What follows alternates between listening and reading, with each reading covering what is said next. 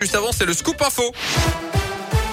Et l'actu dans l'un, elle m'a connaît avec vous, Colin Cotte. Colin, bonjour. Bonjour Yannick, bonjour à tous et à la une de l'actualité euh, ce mardi, le premier titre olympique de ces Jeux pour la France en Chine à Pékin, une véritable démonstration en biathlon sur l'individuel de Quentin Fillon, maillet leader par ailleurs de la Coupe du Monde cette année. Le Jurassien décroche la médaille d'or donc ce matin en devançant le Biélorusse Anton Smolski et le Norvégien Johannes Bö.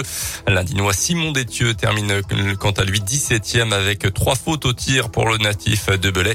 Revanche à prendre ce samedi sur le sprint. Pour lui, cette médaille de Quentin Fillon-Maillet été précédée ce matin par la quatrième médaille du camp français en argent, encore une fois, en ski freestyle, cette fois-ci pour la jeune française Tess Le 2, âgée seulement de 20 ans.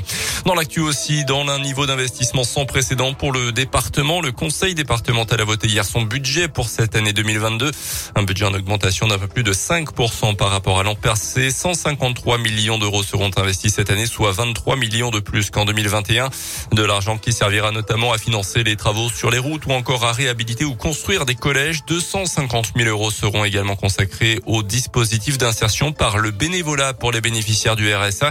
Un des cinq chantiers prioritaires de ce mandat qui va être lancé en ce début d'année. Il sera expérimenté d'abord dans le secteur Brest-Revermont et la plaine de l'Ain-Côtière. Jeune Jean de Guéry, le président du département, revient sur l'objectif de ce dispositif.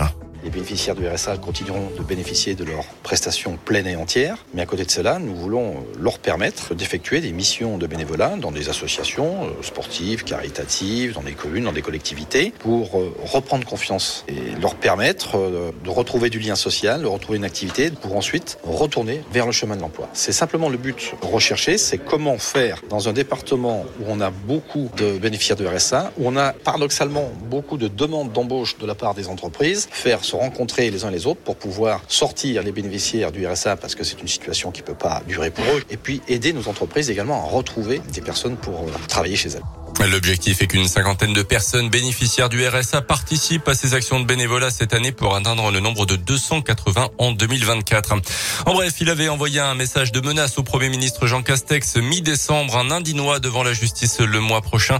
Âgé d'une soixantaine d'années, il a été placé en garde à vue hier.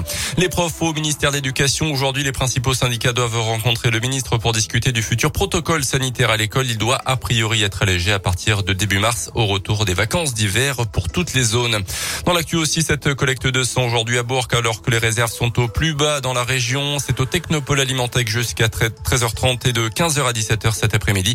Toutes les infos sur le site internet de l'établissement français du sang et puis du tennis, un plateau 100% top 100 mondial pour la prochaine édition de l'Open 6e Sens Métropole de Lyon en partenariat avec Radio Scoop.